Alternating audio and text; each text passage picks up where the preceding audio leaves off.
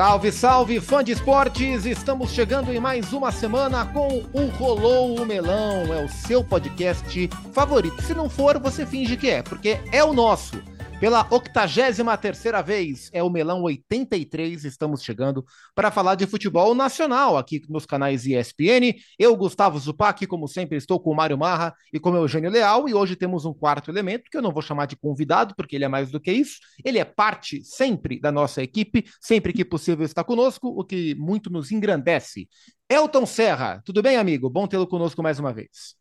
Tudo bem, Zupac? Um abraço para você, para Eugênio, Mário Marra, para quem está ouvindo a gente. Como você falou, né? Sou um melonista, estou aqui sempre que chamar para a gente bater papo sobre futebol. E é bom demais. Fala, Mário Marra, como é que está a sua semana, meu amigo? Oi, Gustavo Zupac, Eugênio Leal, Elton Serra. A semana tá, tá boa. Você sabe que já tem alguns, já tem F5 aqui, já tem que atualizar algumas coisas, né, nas mudanças nos técnicos no cenário nacional. Mas tá tudo tranquilo, ansioso aí com o nosso melão falando em ansioso, eu tenho certeza que o Eugênio Leal está ansioso, porque a gente vive a proximidade do carnaval. Mas dá tempo de falar muito de futebol ainda, né, Eugênio?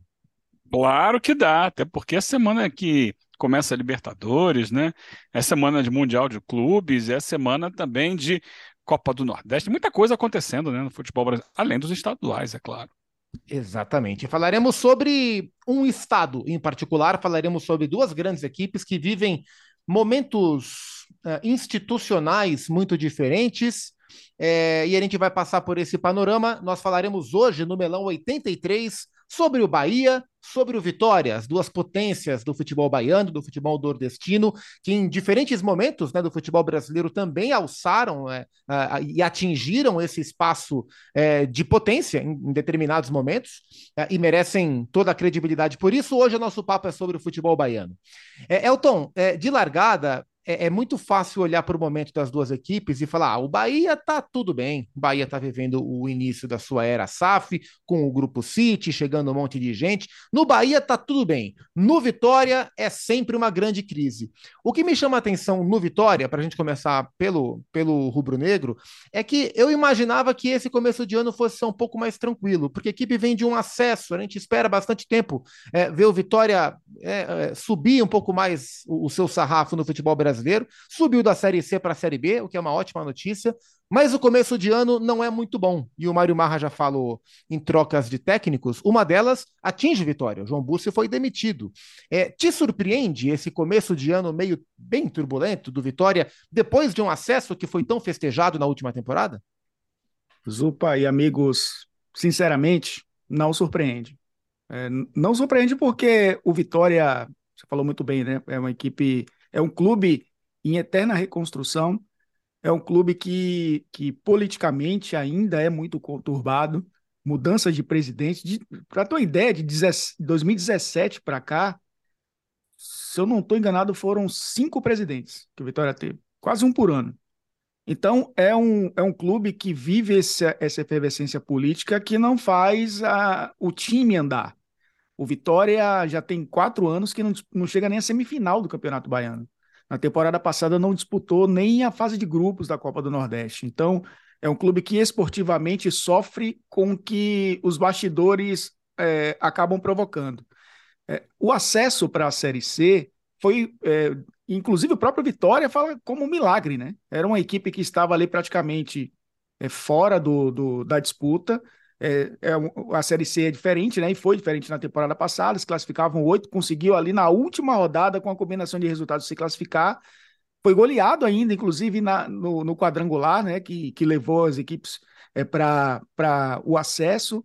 Perdeu, tomou a goleada do Figueirense, conseguiu uma recuperação, é, graças à incompetência de alguns clubes também, né, como o próprio Paysandu, que acabou tropeçando na reta final, o Vitória conseguiu acesso. Muito mais pela superação dos atletas e pelo trabalho do João Bussi ali na reta final e da torcida carregando, do que necessariamente de um projeto esportivo que faria o Vitória é, crescer nos últimos anos. Então, é, como foi uma sequência da temporada passada, que foi muito mais resultado que desempenho, eu imaginava que o começo seria complicado, né? até porque o, o Vitória é, ainda teve a pré-Copa do Nordeste, né? Teve dois jogos para se classificar para a fase de grupos. Então teve que começar um pouquinho mais cedo do que os seus adversários. E não, é, não mudou muito em relação à temporada passada. Foi, foi um, um, um clube que não mudou sua estrutura e apostou em algo que foi muito mais, talvez, ali por superação do que por trabalho, para começar uma temporada. Então, acho que não me surpreende, não. E, e, com a saída do João Bursi, chegou a. Eu até cheguei a ver notícias na internet falando no Gilmar Dalpozo e tal, mas o encaminhamento é para o Léo Condé, né? Que, que fez uma campanha bem interessante, levou o Sampaio Correia a quinto lugar na última Série B. Esse é um encaminhamento natural e a gente grava essa conversa, esse papo. Hoje é terça-feira, dia 7 de fevereiro, são 14h46 da tarde, então talvez a hora que você estiver ouvindo esse podcast, o Vitória já tenha o seu técnico. E é muito provável que ele seja o Léo Condé, né, Elton? É, e, e é, é, é, interessante a gente observar também que é um clube que não tem critério. É, é lógico que nesses últimos, nessas últimas tentativas, né, nesse, nesse processo todo, passou de Geninho a João Bussi, por exemplo. É, e, e, e, algumas tentativas que foram falhas. O Léo Condé talvez condiz um pouco mais com o que o Vitória precisa nesse momento é um técnico que nas últimas temporadas se aproximou de trabalhos como os do Vitória, de recuperação, de poucas contratações, de uma tentativa de chegar às cabeças da Série B do Campeonato Brasileiro, como ele já conseguiu em algumas oportunidades, fazendo bons trabalhos. Talvez ele enfrente algo que não enfrentou nesses outros clubes, justamente essa pressão política que existe dentro do Vitória, que talvez seja diluída em clubes em tese menores ou de menos, é, menos pressão. Mas é, partindo do princípio da incoerência da diretoria, talvez hoje seja o técnico mais coerente com o momento que o Vitória precisa, é, para a situação que o Vitória vive, inclusive. O Mário Marra conhece bem o Léo Condé, inclusive, não me lembro exatamente em qual episódio, mas o Léo Condé nos, é, nos brindou com uma participação em, em áudio, né, uma, uma sonora, uh, e é um cara que tem, tem feito bons trabalhos é, no interior de Minas, no interior de São Paulo, no Nordeste brasileiro, e agora vai para o Vitória, Mário. É, ele é muito sério, muito trabalhador, né? É, é, ele falou com a gente também, o, o Zupac. Acho que você estava de folga no dia, né, Eugênio? Foi quando, ainda muito perto daquele jogo contra o Vasco, né? Do Sampaio Correio Não, Vasco. eu participei da entrevista. É, Acho que eu estava de, é, eu tava de férias. O Zupac estava de folga, é, é. de férias. E, poxa, o Sampaio Correio deu um calor, né, na, na, reta final da temporada. Bom, fez um trabalho muito bom, né? Muito digno. É... O Elton, pensamento imediato, aí é que o Vitória está vivendo essa situação já há algum tempo, né? Não dá para falar do é. momento. Está falando de já há um bom tempo. Mas, mas nós quatro aqui vimos outro Vitória, né? E uma coisa que era falada imediatamente quando você pensava em Vitória era a base. Nossa, a base da Vitória, a base da Vitória. Até isso foi dilapidado, Elton. Não tem mais o conceito da formação, da base, porque eu fico pensando, depois de tanto tempo distante dos grandes holofotes, existe uma questão de sobrevivência, uma questão financeira, né? Você precisa produzir jogador bom. E o status da base do Vitória continua na nossa cabeça. Mas ele é fato hoje em dia? É. é o, o, grande mérito do Vitória era a captação, né? Era, eram as peneiras, é, e no interior do estado para conseguir bons jogadores era principalmente a estrutura que oferecia esses garotos, né? Que, por exemplo, o Bahia não oferecia de alojamento, de, de do garoto sair do interior, vir para a capital e, e, poder desenvolver o seu melhor futebol e, enfim, conseguir dar frutos tanto é, esportivos como, como, financeiros, né? E, e, esportivos davam também, porque jogavam no Vitória, não eram vendidos, é, apareciam. Por isso o Vitória era conhecido não só como revelar, né? Revelar e colocar em campo, né? Garotos que na década de 90, início ali é, dos anos 2000, foi um, um, foi um grande revelador e é conhecido, inclusive tem uma faixa dentro do clube, fábrica de talentos, né? É, é conhecida dessa forma. Só que aí o que é que acontece? É você passa os anos e o investimento na base nos clubes brasileiros aumentou bastante. Né? O Vitória concorria ali com São Paulo, até com Guarani também, que na década de 90 revelava muitos jogadores o Santos, que sempre foi né, um, um clube revelador, é, e um ou outro clube que aparecia é, como, como é, o Cruzeiro. O Cruzeiro também que é, puxava jogadores de clubes menores e levava para a base. Né? Muitos, inclusive, de Bahia e Vitória foram para o Cruzeiro. Esses clubes desenvolveram suas bases. É, investimentos, inclusive, em divisão de base, que eram superiores a clubes profissionais de Série B, por exemplo. Né? Você é, tem clubes de futebol que, com, que investem em 2 milhões por mês, um milhão e meio, um milhão por mês. é mais do que muita folha de praticamente todos os clubes da Série B, né? E o Vitória, pelo fato de ter sido dilapidado por, por dirigentes, passou a, a apagar incêndio. Isso já de 2004, quando teve a proposta de fazer um, um novo estádio, né? Sair do Barradão e fazer um novo estádio. Aí foi o rebaixamento para a Série B. Em 2005 foi o rebaixamento para a Série C. Aí o projeto foi todo embora.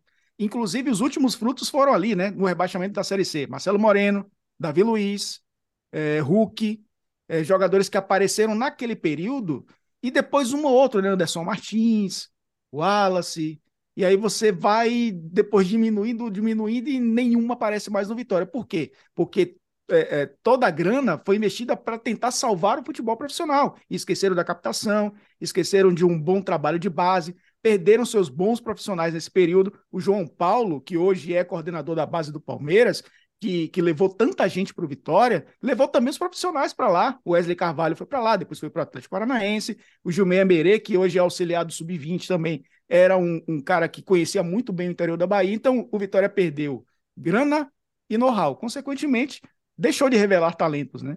Acabaram saindo todos eles, muitas vezes sem passar pelo profissional, porque a prioridade passou a ser o, o, o clube profissional e não a divisão de base.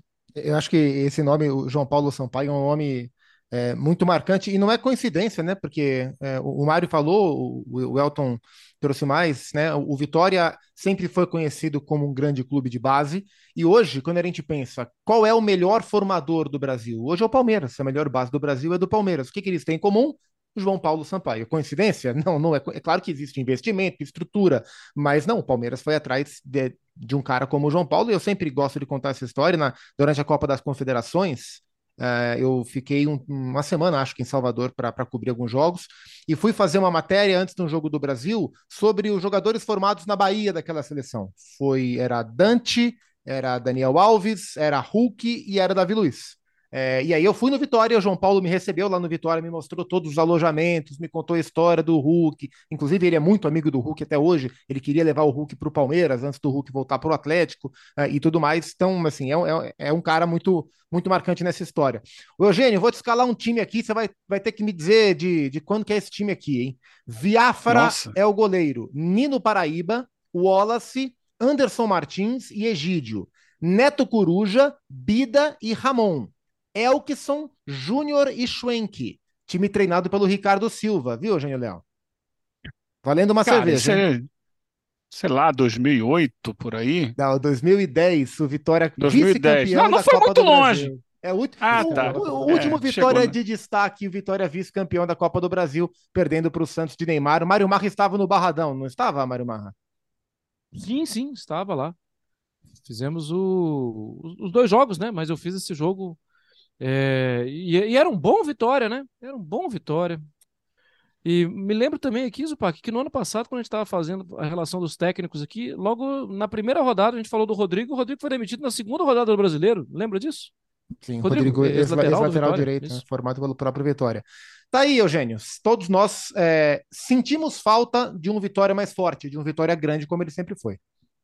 Eu tô aqui ouvindo o relato do, do Elton, que está perto, né, que, tá, que vive ali o dia a dia da cidade e acompanha e trabalha com isso.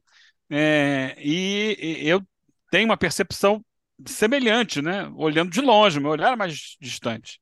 Obviamente mais distante, ainda mais quando o time vai para divisões menores né, do futebol brasileiro. A gente não tem como ver tudo. Tem luz no fim do túnel, Elton? Ah, sempre tem, né? Até porque o Vitória o Vitória tem um estádio próprio. É, Vitória e Bahia de Feira, né, são os dois únicos clubes da Bahia com estádios próprios. Né? O Bahia de Feira é um clube empresa e o Vitória é uma associação. É, tem essa estrutura de base que ainda tem, tem. O centro de treinamentos do Vitória é muito bom. É um clube que recebeu recentemente, inclusive, né, a Argentina, do Messi, treinou lá, ficou para a América, é, acabou recebendo clubes para treinar, a Copa do Mundo também. A Copa do Mundo, inclusive, trouxe um legado importante para o Vitória, foi a troca do gramado, era sempre um problema. O Zupac se referiu a esse jogo, e o Marra estava tava na partida também. Esse, essa Copa do Brasil de 2010 teve jogo que foi adiado porque choveu e o gramado não conseguiu suportar a chuva. É, o, o, Vitória contra o Goiás nas quartas de final teve que adiar o jogo, né? Na final contra o Santos também, um gramado muito pesado, porque é a época do ano Ali foi antes da Copa do Mundo, um pouquinho depois né, da Copa uhum. do Mundo, de 2010. Acho que é, agosto, né? Quatro. É, a semifinal foi antes da Copa, né? A semifinal foi antes da Copa, e, e aí teve a Copa de 2010, e aí veio a final em um campo muito pesado, porque ali ainda era final é, de. É, era meio de inverno, né? Na, na, na Bahia, se é que existe inverno na Bahia, mas chove nesse período. E aí, o, o, depois de 2014, ainda teve a, a, reforma do gramado, ou seja, o Vitória tem uma estrutura que, que pode fazer com que o clube saia mais rapidamente dessa situação do que outros, né? Mas o problema do Vitória é justamente na estrutura física, né? É a estrutura é, de, de histórica de ser um clube é, de famílias que vão se revezando no poder e quando a família sai indica um, um, um afilhado, né? Hoje é o Fábio Mota, que foi secretário é, da Prefeitura de Salvador, enfim, tem menos conhecimento do futebol e muito mais conversa de político, que eu acho que isso no Vitória também é algo grave, mas é, a estrutura pode fazer com que o Vitória saia disso rapidamente. O problema são cabeças pensantes no futebol. E esse é o grande problema. O Vitória é muito fechada. A cabeça do Vitória é fechada para mudanças. Porque é muito cômodo para eles manter esse clube, né? Esse clubinho, digamos assim, clubinho de, de dirigentes ali que vão se revezando. Quando abrir a cabeça para grandes rubro-negros e grandes profissionais do futebol é, entrarem para poder mudar, aí as coisas podem acontecer. Mas eu acho que não é de interesse deles, não, viu, gente? É, não, não, se fala em SAF, por exemplo, no Vitória. O, o, movimento do Bahia, você não acha que pode ter um, um efeito direto no, no Vitória? Acho que vai ter, mas a ideia é justamente não perder o poder. Se, se houver algo parecido no Vitória, é, se tiver algo no Vitória como SAF, certamente será parecido com o Vasco, por exemplo. É, mas é uma conversa muito tímida também com relação a isso, né? Porque o Vitória também tem, tem, essa, tem essa história, né? O investidor precisa ter é, é, garantias de que ele entrando ali, ele vai ter autonomia e retorno. É, olhar, a, abrir a caixa preta do Vitória é o grande problema, porque esses caras não querem abrir. Então, para isso acontecer, precisa dar de toda aquela história que a gente já conhece dos clubes, né? Abertura para a Assembleia Geral de Sócios aprovar, a mudança do estatuto para que uma SAF entre no clube, e para abrir isso, vai, os sócios vão tomar conhecimento de como de fato a situação do Vitória está, e talvez aí entrem num caminho que para eles seja muito ruim. Então, é, é, pode existir, mas não vejo em curto prazo isso acontecendo, não. Vitória que hoje tem, para quem não acompanha de perto e gosta de jogadores conhecidos, né? O Oswaldo, né? O Ponta Oswaldo, esse é São Paulo, esse Ceará, o Léo Gamalho, centroavante, o Santiago Trellis, que voltou para o Vitória, né, atacante colombiano, o Zeca, lateral direito e esquerdo. O Zeca foi campeão olímpico, né? A guinada de carreira do Zeca foi um negócio impressionante. São alguns dos jogadores mais conhecidos do Vitória, que terá o Léo Condé como técnico. É, o Vitória é o sétimo colocado no Campeonato Baiano quando a gente grava essa conversa, o Bahia é o primeiro. E os dois ocupam nos seus respectivos grupos a sétima colocação nessa, nessa data de hoje, dia 7 de fevereiro a sétima colocação na Copa do Nordeste, não venceram ainda na competição em duas rodadas disputadas. Mas, Elton, o ambiente no Bahia é um ambiente bem diferente do ambiente no Vitória. Minha primeira pergunta para você em relação ao Bahia, uma curiosidade que eu tenho, é sobre a abertura. O quanto, o, o quanto existe de transparência ou de acesso a tudo que está acontecendo no Bahia uh, para vocês, para nós, jornalistas, para que chegue ao público? Ou é um processo tocado de maneira muito reservada? É, o clube, como associação, desde a democratização lá 2013, né, quando houve a primeira, o primeiro, a primeira eleição, né, com, com os sócios participando e votando diretamente no presidente, é, a transparência a, aconteceu de, de uma maneira bem interessante, porque o, o, conselho ele passou a ser plural, então os conselheiros eles são tanto o conselho deliberativo quanto fiscal, né? Eles, eles têm acesso a todos os documentos, o presidente passou a ser remunerado, ou seja, é, existe aquele compromisso de ser um executivo do clube, né? E isso deixa a estrutura mais profissional. Consequentemente, é, por ser associação, também tem que publicar os seus balanços e o Bahia faz isso regularmente. Como SAF, a gente está vivendo essa transformação que ainda é muito embrionária, né? É, houve a, a, aprovação na Assembleia Geral de Sócios em dezembro, a gente está começando aí, está é, caminhando para o meio de fevereiro, um mês e meio ainda com algumas contratações, o processo ainda não está concluído, né? O Bahia está tocando muita coisa como associação ainda, é, até que esse projeto de SAF junto com o Bahia seja consolidado, isso deve acontecer lá para abril, maio, e aí o Grupo City tomar é, conta de 100% do futebol, é, então ainda é algo bem embrionário. A gente, quem convive é, no dia a dia do clube, percebe que não mudou muita coisa ainda. E é bem interessante porque parecia que é, o Grupo City chegaria aqui, a estrutura europeia, ninguém ter acesso a nada. É, os, a maioria dos funcionários é, está mantido, né? É, está mantida. É, os, principalmente da, da área é, de administração, né? Então, assim, esses caras vão ganhar muito com, com a inteligência que está chegando para o clube. membros de comissão técnica também continuam muitos por lá é, a assessoria do clube, né, departamento de comunicação, são os mesmos profissionais. É, existe ainda a abertura normal de que do que acontecia em temporadas passadas. Acho que isso não vai mudar. E é bem interessante a gente observar isso, porque é, é um clube que já tem sua identidade e chegou um grupo que, é, digamos, respeitou essa identidade e a cultura.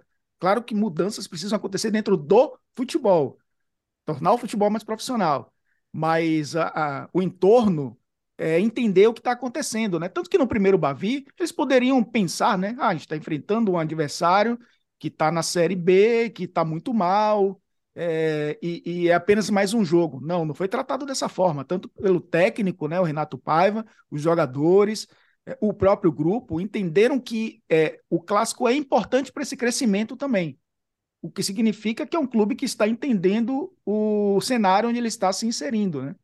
Eu acho que nesse sentido não, não veremos mudanças no futebol, que é a expectativa, né, do Bahia dar o salto que a torcida tanto espera. Elton, é, em relação ao futebol e a esse salto, eu não sei se a direção falou, se o Renato Paiva falou, as contratações, o elenco para os desafios de 2023. O elenco tá teoricamente formado e um pouco antes do Campeonato Brasileiro chegarão dois, três reforços, alguma coisa assim um pouco mais pontual? Ou não existe nada sobre isso? Os jogadores vão chegar ou já está formado? O que, que, a diretoria falou em relação à formação do elenco para 2023? É, ele tá chegando, ainda está chegando o jogador, né? O Cauli chegou recentemente, né? O meia vindo do Ludo Goretz, onde jogou também o Cicinho, né? Lateral direito. É, o elenco está em formação ainda, tanto que o Renato Paiva uma das entrevistas coletivas pós-jogo, falou que ainda precisa de, de reforços, né? Pensando no, no segundo semestre também. É, é um clube que sabe que está mudando a cultura de jogo, trouxe um técnico para essa mudança de cultura, é, de, de forma de jogar, de, de, de estilo, né? de, de, de plataforma de trabalho, de sistema tático, enfim é, de, de, de, fazer com que a base também entenda como isso funciona e a transição ser um pouco mais tranquila. É um processo que vai demorar um pouco, mas que para curto prazo é um time que precisa mudar é, justamente para se encaixar nas características de trabalho do treinador. Então, é, chegaram jogadores para todas as posições. É um time novo, né? Se a gente for olhar o time que tem jogado, o titular, o Daniel, que tem entrado e saído do time, que é remanescente. É, na lateral direita, o Douglas Borel, que é jogador da base, mas o Cicinho já está meio que assumindo a titularidade. O Matheus Bahia era titular, acabou se lesionando, mas é, chegou o Chaves, né, que é, é o jogador que, para ser titular mesmo, né, a maior contratação da história do clube. Mas, de resto, é, é uma equipe nova. Então, é um time que ainda está se adaptando, é, se entrosando e, ao mesmo tempo, precisando de profundidade para que o trabalho é, prossiga da melhor maneira possível, pensando no Campeonato Brasileiro. Então, é, é, um, é um, um, grupo que ainda está sendo montado. Então, a gente ainda vai ver algumas contratações até começar o Campeonato Brasileiro, porque ninguém está satisfeito lá dentro ainda, mesmo sabendo que é um trabalho que praticamente está começando do zero. Né? É, é uma, uma reconstrução mesmo. É, quando foi anunciado é, o acordo com o Grupo City, se falou muito de cifras altas, de, um investimento muito grande no Bahia, e o time está sendo refeito, mas, por exemplo, quando a gente compara com os investimentos que o Vasco tem feito, me parecem investimentos menores em termos de quantidade de dinheiro na montagem desse time. Qual parece ser o foco para você desse Bahia? Do, do, qual vai ser o nível de investimento do Grupo City no Bahia para fazer ele chegar onde? Qual vai ser esse papel do, do Bahia dentro do grupo? Isso já está claro, Elton? A diferença, Eugênio, talvez seja, é, é, citar dois exemplos aqui. O Azevedo, jogador que veio do New York City. O Kaique veio do Manchester City. Então, os, é, o Bahia tem essa, entre aspas, vantagem em relação às outras SAFs, de você já ter atletas do grupo que acabam uhum. chegando para o clube ou com custo e, menor, ou por empréstimo. Dentro disso, é o que eu falei, qual é o papel dele dentro do grupo, né? É, Também, né? Então, então é, o investimento acaba sendo, entre aspas, menor por conta de já ter um grupo consolidado com outros jogadores nessa rede, né? Então, muitos uhum. devem vir nesse, nessa esteira, jogadores que talvez é, estejam embaixo em outros clubes do grupo, né? E aí acabem voltando para o Brasil e de repente jogando uma uhum. liga competitiva como a Série A e voltam para a Europa. É, então, por exemplo, o Kaique, ele foi, ele saiu do City, só fez um jogo, né, na, na equipe principal com o Guardiola, aí foi empre, emprestado para o futebol português. Se eu estou enganado, Portimonense. Se eu não estou enganado, mas foi para o futebol português. Não jogou lá, não, não conseguiu jogar, voltou para o Brasil. E aí tá, tá tendo oportunidade no Bahia, jogando uma Série A, de repente volta para lá, né? Volta para o City, volta para jogar na, na equipe na Inglaterra. Então tem essa vantagem esse, esse processo, e o Bahia entende muito bem, tanto o Bahia quanto o grupo, né? Entende que esse processo é um processo de médio e longo prazos. A primeira vista é, de fato, se manter na Série A do Campeonato Brasileiro. E se manter na Série A do Campeonato Brasileiro, conhecemos o nosso regulamento, é estar pelo menos numa competição internacional. Se Sim, você é, não é rebaixado, você vai disputar a é. Sul-Americana. Então, é, tá ali naquele bolo. É, e aí você, você já, já pula o mercado, né? Você já abre um pouco mais o mercado. Vai disputar uma competição sul-americana e dentro da Copa Sul-Americana há várias, várias possibilidades, inclusive ir para a Libertadores através de um título. Então, é, o primeiro passo é se manter na Série A. E se manter na Série A com o elenco que tem sido montado e com o projeto e a ambição, dá para sonhar com a primeira parte da tabela, viu, Eugênio? Né? Já nessa temporada. É, é, é lógico que a gente está falando de um mês. Primeira parte que você diz é do, do décimo para baixo. E do décimo para cima. É, é, é... Tá, ok. Para baixo é, em termos de, da numeração. É, porque a maior. tá certo. O, a, o, o, recorde do Bahia na competição foi um décimo segundo lugar. Então, qualquer coisa acima disso já é um, um bom trabalho para um primeiro ano. Uhum. E você fleta com pré-libertadores, você está ali próximo, né? De repente, um ponto ou outro ali separa. A gente viu como a América, por exemplo, conseguiu, nesse bolo todo ali, chegar, é, beliscar uma pré-libertadores. É, a Chapecoense, antes da, da, queda também, né? Conseguiu. É, enfim, a gente tem, tem visto que é possível isso acontecer você estando ali próximo. Mas é, a expectativa do torcedor tem sido maior do que a do grupo, né? E, o, e a intenção do grupo é dosar essa expectativa, que o primeiro ano é um ano de construção. E, e para essa construção seguir, é necessário pelo menos se manter na primeira divisão. E a consequência de se manter na primeira divisão é você disputar uma competição internacional. Certamente isso vai acontecer no ano que vem. É, e, e, é natural que o torcedor tenha essa expectativa maior, porque o torcedor muitas vezes, não todos, evidentemente, mas muitas vezes ele olha pro dele só, né? Ele olha só pro Bahia, mas a gente já falou aqui outras vezes, é, vai ser um, um, brasileirão muito difícil, porque assim como o Bahia, outros clubes estão num processo de reconstrução. É, acho que existem poucas. É, poucas presas fáceis na, na Série A, para não dizer nenhuma, então vai ser uma, uma briga muito feroz é, por todas as classificações, todas as posições, né, todas as, as possibilidades de briga mesmo do campeonato. O, o Elton falou do Acevedo, tem, tenho, tem me agradado o, o, jogador que veio do New York City, jogador com bom passe, né, tem feito com o Rezende uma, uma boa dupla de, de volantes, e todo mundo joga, porque é assim que o Renato Paiva gosta, é, com o Biel do lado esquerdo, com o Kaique do lado direito, e aí alternando, né, ou o Everaldo de 9 e o Goulart por trás, ou o Goulart de 9 e o Danielzinho por trás. O Mário Marra, sabe que tem gente que, que comete o equívoco, e acho que foi o Elton que destacou isso nas redes sociais, de ficar chamando de Bahia City. É, a gente não chama o Vasco de Vasco 777, a gente não fala que é o Botafogo Textor, é o Vasco, é o Botafogo, é, não é o Cruzeiro Fenômeno, é o Cruzeiro. Uhum. Então não é o Bahia City, é o Bahia mesmo, é o Bahia Esporte Clube. Ah, claro. É, eu não, nunca vou falar isso. É, não, não vou errar desse jeito. É, uma informação, eu mandei a mensagem aqui para o Léo Condé e ele, boa tarde, Mário, obrigado. Vamos para esse novo desafio. Ou seja, né? É, o Léo Condé é mesmo o técnico do Vitória. O, eu queria fazer rapidamente aqui, Zupac, o, o F5, para aproveitar e até trazer uma informação legal. É, informação não, né? Só para trazer um, um, ponto de exclamação em uma situação.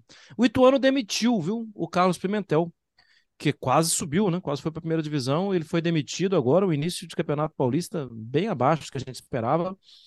O Edinho pediu demissão, saiu do Londrina e o Londrina fechou com o Omar Feitosa. Sim, Omar Feitosa, né? que já trabalhou em diversos clubes, normalmente com o Cuca, né? E em diversas funções, né? O Omar já foi. O, Omar era preparador físico, virou gerente de futebol, virou técnico, voltou a ser preparador físico, agora voltou a ser técnico. É. E o Vitória, a gente já falou aí do Léo Condé no lugar do João Bussi. E eu quero destacar que teve clássico em Florianópolis no final de semana passado, que reuniu de um lado Alex e do outro lado Cristóvão Borges.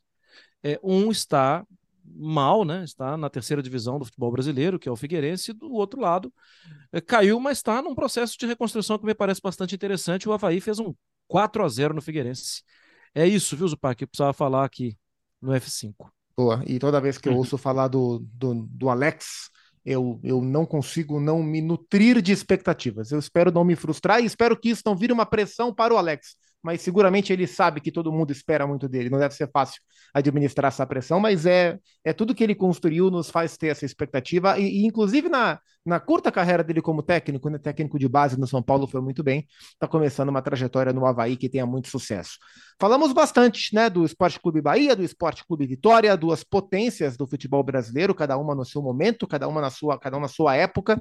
É, e espero que a gente possa falar mais do crescimento do Bahia, que a gente possa trazer alguém da SAF do Bahia para conversar sobre e que a bons motivos para trazer o Vitória para o papo, para a conversa. É um Vitória de volta para a Série B, só um começo de temporada que o Léo Condé, no seu novo desafio, tenha muito êxito. Êxito é uma palavra que combina com Elton Serra. Obrigado, meu amigo, pelo êxito da sua presença mais uma vez. A gente se vê numa próxima, viu? Nada, vocês que são exitosos. Aqui o torcedor do Vitória, vitorioso, o torcedor do Bahia dizer que vocês, vocês triunfantes. são é, triunfantes. É isso. Mas sempre, sempre parceiro do, do Rolô Melão. Estou sempre à disposição para falar de qualquer coisa, inclusive de futebol, viu? Um abraço, um beijo para vocês e até a próxima. Valeu, Eugênio. A gente se vê semana que vem, viu? Valeu, até. Valeu, Mário Marra. Aqui o êxito não se encerra. Aqui tem Elton Serra. Olha um abraço só. a todos. Olha só, com, um prazer. com jingle poeta. e tudo mais. Que é, é um poeta, nosso Mário Barra. E eu agradeço a você, fã de esporte, pela companhia em mais uma edição do Rolou Melão. Semana que vem a gente se vê no Melão 84, tá bom? Será semana de carnaval e talvez, quem sabe, esse será um dos temas do nosso programa. Boa semana para vocês, espalhem para todo mundo, mande no WhatsApp que toda semana é tem um melãozinho chegando. Você sabe que é milenar a invenção do futebol, né, Gustavo Zupac? Um abraço a todos. É milenar a invenção do futebol, é do futebol. Já tá na ponta da agulha. Ah, então aguardem, porque semana que vem, futebol e carnaval. Não é Cláudia Leite, é o Rolô Melão. A gente se vê numa próxima. Grande abraço e tchau.